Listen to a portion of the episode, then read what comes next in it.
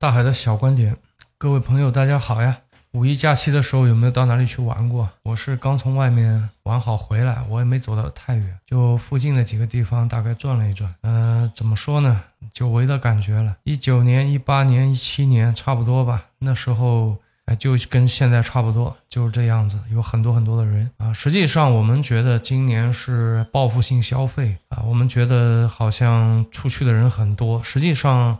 也就是比一九年多了四个百分点啊，不不是特别多，可能是我们久违了，太久没有见到那么多人出来，对吧？就是没有看到过人头攒动啊，就人山人海啊，这种太久没见到了啊，所以这一波，哎，那种热闹气息啊，那种那种烟火味儿又给带回来了，所以，哎，可可以说是久违了啊。我想这个。下一期吧，我想下一期我给大家聊一聊我对这个报复性消费的一个看法，包括我对这次这个这个旅游的一些看法吧。那今天我们聊什么呢？今天我们还是聊房子啊。最近我跟房子给杠上了啊。最近我一直在聊房子，嗯，应该这么讲吧。在过去一年里，我花了很多的时间都是花在房子上面的。这个，所以大家可以。可以容忍我一下，对吧？让我多讲几期啊！因为如果你花了很多时间去做这个事情的话，那么你对这个事情的感悟实际上也会相对的多一点啊。事实上，我已经非常克制了，嗯，不然的话，我很有可能把这个节目搞成一个房产类节目啊。啊，当然了，到今天为止，实际上也处理的差不多了啊。我记得我在一年前，我在我在二二年的时候啊，我那个时候就。啊，做了一做了几期节目，那个时候我就在聊，对吧？那我那个时候我建议大家，啊，如果你是在三四五六线城市的，呃呃生活啊，那么你的这个资产很有可能就在你所生生活的那个三四五六线城市，对吧？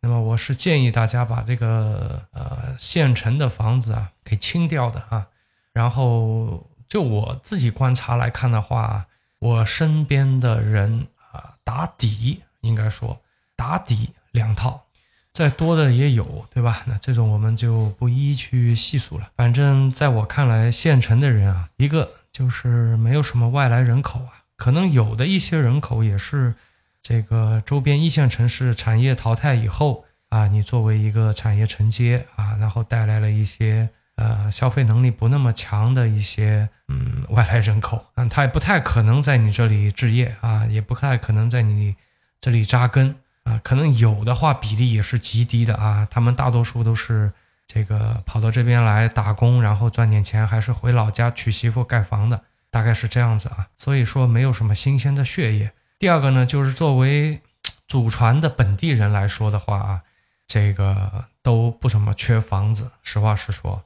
在我看来，不光是不缺，而且是严重过剩了。当然，我在节目里说的肯定是，呃，我生活的这个地方，对吧？浙江这个地方。那么其他地方怎么样？毕竟我不是一个房产专家，是吧？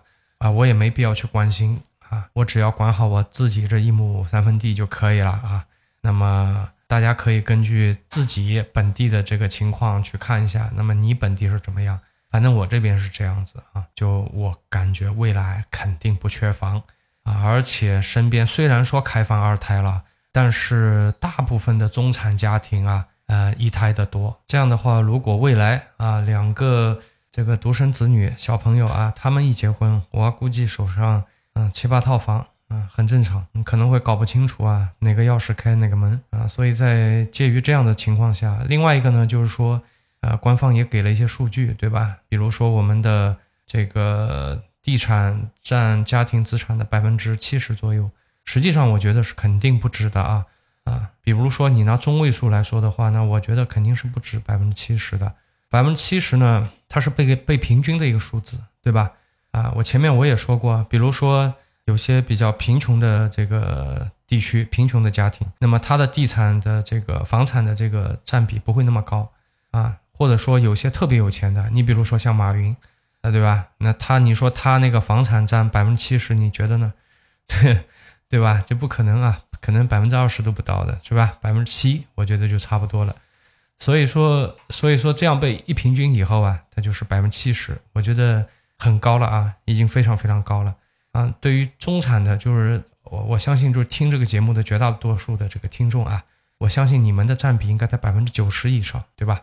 所以说，这么大一个家庭资产占比的一个一个一个资产组成部分啊，那么我们很值得我们花呃比较多的时间去思考这个问题，或者去啊应对现在的一些变化。那么实际上，去年这个我在提这个事情的时候啊，人口的拐点这个事情还没有出现，对吧？也没有被大肆的报道过。但是这个苗头已经有了啊。那么像今年，你看这个有一些不好的现象，在我看来，就是说各种各样的这个自媒体啊。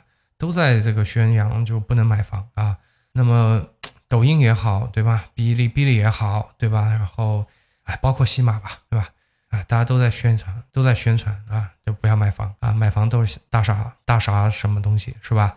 这个 这个非常不好啊，这个现象出现以后啊，就这个会导致很多人，因为呃做节目的都是意见领袖嘛，对吧？那你们都这么喊的话，这个会导致很多人就观望了啊。如果说一观望的话，会更加的让这个形势急转直下啊，所以说未来怎么样，首先我是不猜的啊，但我会有自己的一个判断。那么对我来讲的话，我在去年的时候我已经开始了，那么我那个时候就开始说了，我说我要把这个三四五六线的城市的这个房子清掉，然后换到一二线去啊。那么我这么说，我也这么做了。那么实际上我是觉得安全一点的是换一线啊，我觉得二线都不安全。你比如说当年的日本就有东京和大阪。对吧？这两个城市是不错的，但韩国嘛就首尔，是吧？但这两个国家的这个人口也不一样，对吧？一个一个一个是一个多亿的啊，一个是只有五千三百万，对吧？韩国好像是五千三百万，所以说这个这个这个当年的这个日本是出现了一个东京圈，一个大阪圈啊。但是你看到今天来看的话，明显的这个大阪圈就有点扛不住啊，跟那个东京圈就不好比了。这个有点像什么呢？大家有没有发现有点像这个？呃，杭州和上海，对吧？有一段时间杭州势头很猛啊，然后蹭蹭的往上窜，是吧？然后，呃，后来就后劲不足了那种感觉啊。你这个现在你看杭州，再看杭州和上海的话，你可以明显的发现，这个底蕴上啊，在经济这个总量上啊，在各个方面啊，呃，杭州跟上海还是有差距啊，还是有很大的差距啊。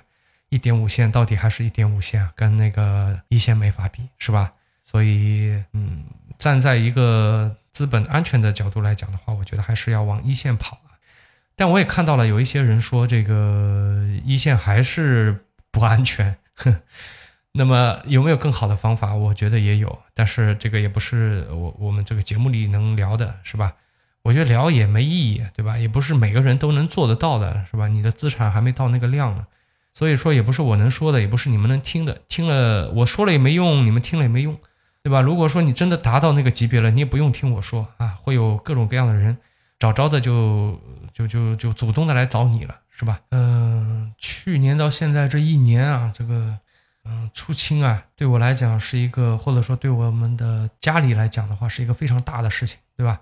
是一个非常非常大的事情。当然，我也有合伙人，也。我之前的节目里也有说，对吧？他们也干了差不多的事情嘛。那他们把自己的这个这个抵押掉了嘛，把自己的这个房产抵押掉啊，然后贷款贷了八位数出来。但我现在看来也很离谱啊，居然能贷那么多出来，这个放在以前也是不可想象的，是吧？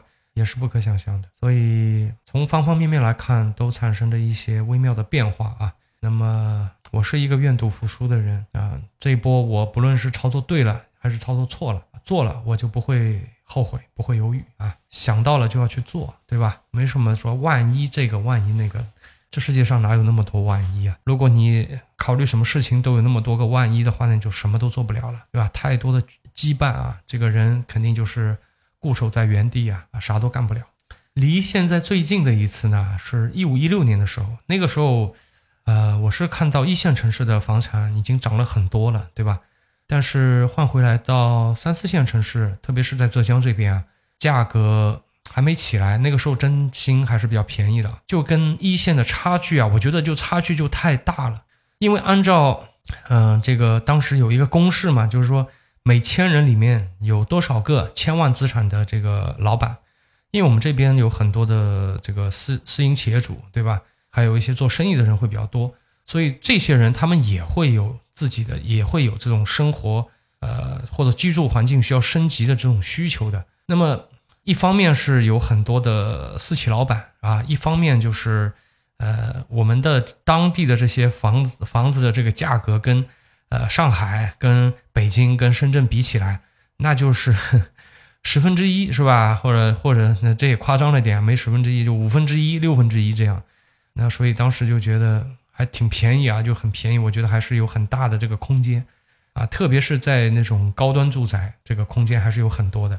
所以那个时候我就强烈的建议我的合伙人去，呃，去去投资这块。我觉得这个还是有投资的潜力的啊，因为那几年大家注意看的话，其实也是我们 M M 二也是啊增长的非常快的，非常非常快。那几年虽然说 GDP 增长也很快啊。但是跟 M 二还是不好比啊！当然这几年也很快，也很快，只是说大的环境上有一些有一些区别啊。我们只是另外一方面，我们现金的流动的这个流动的这个速率也在变低，对吧？啊，当然这是另外的话题了，我们就这期节目就不聊了啊。所以那个时候，在一五一六年的时候，我们也是想到了就去做了。回到今天来看的话，那我们可以说，呃，当时做的还是还行，就还是比较成功的啊。因为很多身边的一些朋友。啊，也清掉了嘛，等于说把当时呃买进来的都清掉了。呃，可以跟大家讲一下，呃，我觉得如果听这个节目的有浙江的朋友的话，你大概呃会有感同身受的，对不对？就呃江浙一带，在一五一六年，如果那个时候你购置一些高端住住宅啊啊，别墅也好，联排也好，那个大平层也好，对吧？但那个时候大平层的产品不多啊，但也有啊比较好的一些地段。那么拿到今天的话。呃，加上三点三倍的杠杆，对吧？那么基本上能够啊，两三倍吧，我觉得两三倍是肯定没问题的，两三倍，然后你再去乘一个三点三倍杠杆，那么你看，的利润大概在六点六倍，是吧？往少里算啊，如果按两倍来算，你有六点六倍的这个收益，这个实际上，呃，很不容易的啊。如果说你这样的这个收益想要在股市里赚出来的话，你可想而知啊，是非常非常难的。所以说，在过去这一波的操作来看的话，还是我觉得还不错。那么这一波呢，嗯，当然这一波是偏防守的，嗯，不是偏进攻的，是嗯，更大程度的去保留下我们的这个家庭资产这个角度去操作的。所以说，呃，最终结果怎么样，我们也不知道啊。啊，有的时候我也会想啊，就是当年啊，就日本的地产泡沫破灭前夕啊。这个东京一个城市的这个地产的价格能够买下整个美国的那个时刻啊，也肯定会有一部分人逃顶了，对吧？把手上的资产兑换成这个兑换成日元，当然日元当时也不进行管制，所以他们也可以兑换成美元，是吧？肯定有一部分聪明人是这么干了。那么这部分人放到今天来看，那是绝对绝对的人生赢家了。当然，我们今天我们去猜。呃，我们这边的这个顶底啊，我觉得很难，对吧？没有人猜得出来吧？我觉得，或者说只能说一半靠猜，一半靠命啊，一半靠运气了。可能我啰里啰嗦、屁屁叨叨到现在，你如果对我上面说的这些话有有些怀疑的话啊，我我觉得现在有一个很热的话题可以佐证我嗯我的这样的一个担忧吧。那我觉得就是淄博烧烤，对吧？你有没有考虑过啊？为什么淄博整个城市？它能够如此配合，呃，这个事情啊，不管是城市的管理者啊，还是这个呃经营者啊，老百姓啊，所有的所有的一切，所有的人为这个事情开道，为这个事情而服务啊，给大家一个呃旅游者对吧？给到那边去旅游的人一个很好的这个烧烤体验，或者说是旅游体验。我觉得这里有两个问题啊，一个呢就是说。作为一个北方的一个老的工业城市啊，现在呢这些呃重工业对吧？这个产业淘汰的淘汰，落伍的落伍，他们急需要进行产业的转型。那么第二个呢，总体来讲的话，北方的年轻人正在往完往南迁徙啊，所以他们的年轻人在流失啊。嗯，当地政府也肯定是非常着急的。你比如说，我们就拿我们这边来讲吧，呃，我记得我年轻的时候。嗯，我们这边的北方人还是比较少的。那到今天的话，明显感觉就多了啊。比如说我，我有过啊北方的呃员工，我招过很多，对吧？还有我的同学有和呃，就是他们有一部分人和这个移移过来的、移民过来的这个北方人啊结婚了，对吧？啊，也就是最近这些年了。之前的话，相对来讲的话是。呃，很少很少有外来人，就几乎百分之百的，很纯粹，就全部是我们这边的当地人啊。那现在后来是因为有一些呃水坝建设，对吧？然后转移过来一部分人啊，还有一部分就是像啊淄博这样，它原来呢是一个老的工业城市，是一个重工业城市，然后产业淘汰，对吧？然后有比较少的这个对年轻人来说讲的话啊，有比较。比较少的这种寄生空间和就业空间的话，那么他们就会往南迁徙啊，就会产生这样的变化。但是有这样的变化的话，当地的民众也会非常的着急，所以才会啊，自上而下的大家都齐心协力的，对吧？穿一个裤衩啊，一条心的去落实这个事情，不然的话是不可能做得到的。反过来讲的话，他们也在担心这个事情，他们担心这个年轻人口的流失，他们担心三四线城市被一二线城市的人口虹吸效应啊。导致年轻人流失啊，导致他们的人口这个老龄化，导致这个城市啊缺缺乏活力啊。对于东北地区来讲的话啊，那就更加严重了，对吧？他不光要担心一二线城市的人口虹吸，他还要担心南北之间的人口虹吸。所以对淄博来讲的话，嗯，你可以想象他对这个事情的担心已经到一定的程度了。如果说没有年轻人，对吧？你可以想象当地的地产还能撑得住吗？对吧？因为地产的根基就是人口，如果缺乏了这个新鲜的购买力，缺乏了年轻人，那么它原有的房产价格也是无法支撑的。这个事情呢，也不光是只会发生在中国，对吧？你像隔壁的韩国当年也是这样，隔壁的日本当年也是这样。而且巧了，实际上你看，像当年日本也干过像我们今天直播这样的事情啊，他们干在我们之前了啊。你像当年日本的爱知县，对吧？还有那个日本的比较出名的，就那个熊本县。啊，就大家都知道的那个 logo 熊本熊，那个那个很可爱的有两个腮红的那个熊，对吧？这个就是他们当时搞的一场营销活动，一场在我们今天看来依然非常荒诞的一场营销活动。但是没有关系啊，他把那个熊本县给带火了，给熊本县带来了很多的旅游收入。大家可以今天再来看一看日本，对吧？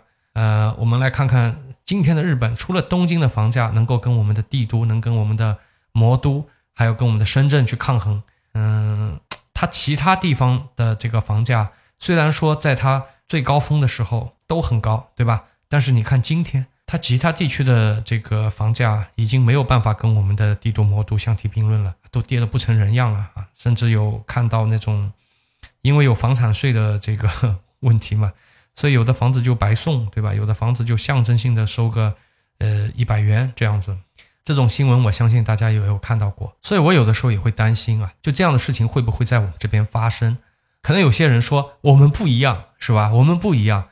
我有的时候觉得不这么看，我觉得有的时候就我们就是一样的，没有什么不一样。你看我们今天的淄博，就跟当年的爱知和当年的熊本县很像，干的这种事情，就一个城市他去干一场营销活动，一个城市去做一个 IP，然后去吸引。年轻人到他那边去，到他那边去，对吧？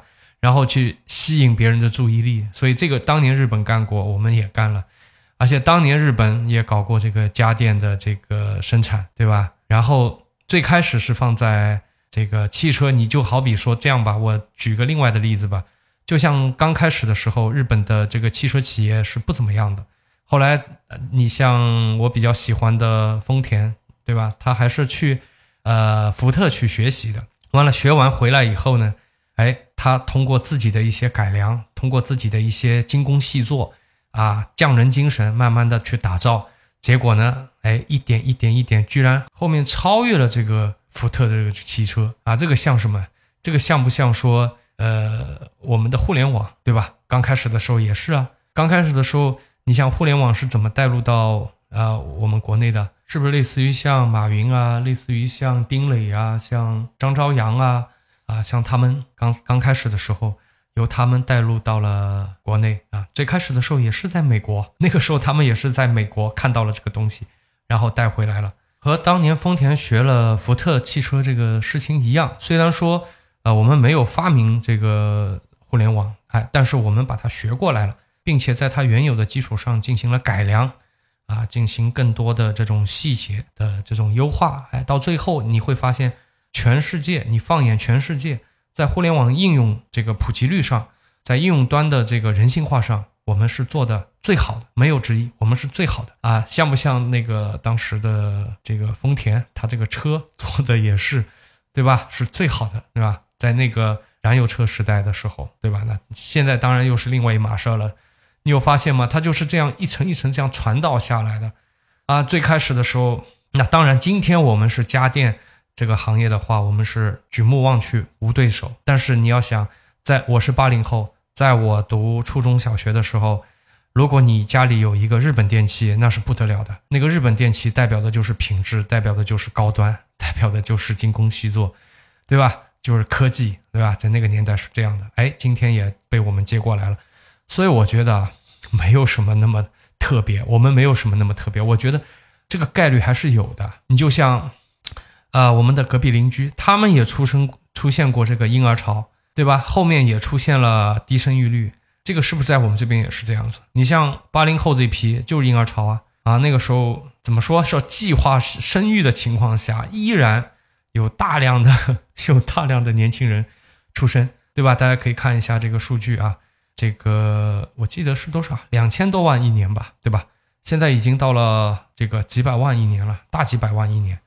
嗯，我之前有看到过一篇文章啊，好像照这个速度下去的话，三零年啊，三零年的时候大概就剩五百万左右了，一年是吧？所以说，你看这都很像，所有的都很像。所以有的时候啊，特别是经过这次口罩事件以后啊，我不太相信。这个专家说的一些东西了啊，我更加相信我看到的，我更加相信我自己分析出来的一些东西。反正我看到现在为止，有很多的事情在他们那边发生过了啊，有有些事情我们这边也发生过了，但是有些事情还没有发生。那么我更我就更倾向于说，从概率上来讲，从过往的这些历史的事件，我们来统计一个概率。从这个概率上来讲，我觉得这个发生的概率还是很大的，就是。三四五六线的房子，到我们的孩子长大的那个时候，我不是说现在啊，他他需要很长的一段时间，他会第一个失去流动性，第二个会失去金金融属性吧，投资属性都会失去，就到时候可能真的就是价值上来讲的话，跟今天比的话，有可能就是一落千丈了。当然，我今天也就瞎说啊，你们就瞎听，一家之言啊，这个没有关系。大家都可以有自己的观点，对吧？那我的节目，我肯定就我自己瞎逼逼了，是吧？啊，我的节目我还我我还这个不敢说，那个不敢说，那那就不是我的节目了，是吧？啊，我的节目我就放肆一点啊，我就我就我就瞎逼逼，我就乱说了。还是那句话，大家兼听则明啊，偏听则暗。但是，如果你有一些不同的观点，我们也可以交流啊，你也可以在节目下方留言。呃，你也没必要喷我，好吧？呃，我觉得就是呃。我们多一种观点的话，等于说多了一个角度去看待一个事物，或者说的再那个点吧，就多一个心思啊。就真的当这个拐点来的时候，你可能会比其他的这些麻瓜 可能更容易反应过来，对吧？因为你可能会觉得，哎，好像，哎，好像当年，对吧？有一个叫大海的主播，他在那个节目里啊逼逼过这个事儿，呃，当当年。说的这个事儿好像就现在在慢慢变成现实了，对吧？你可能会更快的能够反应过来，这也未尝不是一件好事嘛，是吧？哎呀，我我在年轻的时候啊，我经常，嗯，怎么说呢？这个就经常会受到父辈的一些价值观的影响，对吧？他们那个时候经常会。会跟我们说啊啊，说很多这种类似于像勤劳致富这样的话，天道酬勤啊这样子。实际到了中年，到了我现在这个年纪啊，我才慢慢的知道，勤劳呢是致富的一个必要条件，但并不是一个充分条件。你勤劳不一定能致富的，勤劳只是能保证你不饿肚子，仅此而已。然后你要致富，你要或者说守住自己的财富，你必须要在人生的几个重要的节点做出一个正确的、明智的，甚至是。智慧的、果断的一个决策，放在当下，放在呃现在这个时间点的话，我觉得就是呃如何去处置自己的这个三四五六线的这个房子。同时，我也觉得这是中国老百姓最重要的一个问题，没有之一。但这个问题呢，说实话也很难。在过去的二十年里面，陆陆续续的有那么多的国内、国内外的吧，应该说对吧？有那么多的专家出来做了各种各样的预测，但放到今天来看的话，貌似没有谁是预测对的。所以说呢，大家也不用去听什么专家说了，也不用去多想了，就是根据自己的认知去做一些判断，去做一个选择。这样的话，即便做错了，也没有什么好遗憾的，毕竟是自己的认知，对吧？是自己的主见，而不是随波逐流的。这样，即便做输了，也会输得心服口服，好吧？那么今天又跟大家 聊了一期关于地产的话题。那个，以后少聊一点吧。以后还是给大家聊一聊电商类的话题吧。呃，有些小伙伴可能认为，哎，大海，你是不是已经完全的脱离了这个电商的这个事情啊？其实不是啊，电商依然是我的主业。呵 呵我现在依然在做，只不过是我现在在做品牌这块。嗯，就是单点店呢，现在说实话，这个暂时是精力够不够不过来，暂时是精力过不过来啊。主要是我有。呃，自己的身体方面的原因，我需要有一段时间的休息啊。哼，虽然说已经躺了三年了，但是还没休息够啊，还没休息够。我也不急，好吧。我现在在做的一些品牌的事情，我觉得也挺好啊。之前没有急着跟大家去聊品牌这种事情呢，主要也是怕大家反感，对吧？呃，怕大家说，哎，你是不是对吧？你你你，你要我们来做这个品牌，其实不是的啊。而且我们做的品牌也不差，对吧？基本上都是分类的，嗯，分类的上市公司里面能排进前三的吧，在国内，所以说也还行，是吧？啊，而且目前来讲的话，啊，都在做大 B 啊，我们也在想，如果你大 B 都做不定的话，你这个，嗯，你就算开放口子给小 B 的话，我估计他们也承接不了啊，这个存活率也会很低很低，对吧？而且我们的管理能力也有限，也做不了，所以说。这个我也不知道，这个怎么跟大家去分享？你就好比说，呃，前几年大家也不太好，大家都过得不太好，在大家过得不太好的时候，你去跟人家说啊，我昨天又去了哪个大 B 是吧？哎呀，可好了，去年赚了几个亿呢，是吧？你你这种节目，你你跟出来是要招人恨的，就人家已经是贷款还不上了，人家已经是房子拿去法拍了，然后你在这儿。对吧？在这儿凡尔赛，这个我因为我看过啊，我看过 B 站上有一些呃留学生吧，应该是对吧，在那里拍着那些什么，坐在这个这个这个博物馆里是吧，在欧洲的博物馆里很苦恼是吧，很痛苦是吧，这被弹幕骂惨了，你知道吧？所以说，所以说我这我也没跟大家聊啊，我其实我是电商主业啊，我想怎么的呢？就是说。嗯，后面我自己也可能吧，就跟着自己的兴趣爱好也会去做一做啊，接触接触，然后也跟可以跟大家啊分享分享吧，对吧？就是呃很接地气的那些东西，我觉得还是可以分享的，可以分享分享。但那种装什么的那就没必要了，是吧？这几年大家都都太惨了，都太苦了，生活太苦了。我们需要的是一点甜，对吧？不是需要这种凡尔赛的东西，听了就来气，是吧？好吧，那。这个 今天也啰里吧嗦的跟了很久了啊，那今天就先给大家聊到这儿了。我是你们的主播大海，哎，别提这名字好傻呀，是吧？我早点晚点把这个名字给改了。让我们下期再见，拜拜。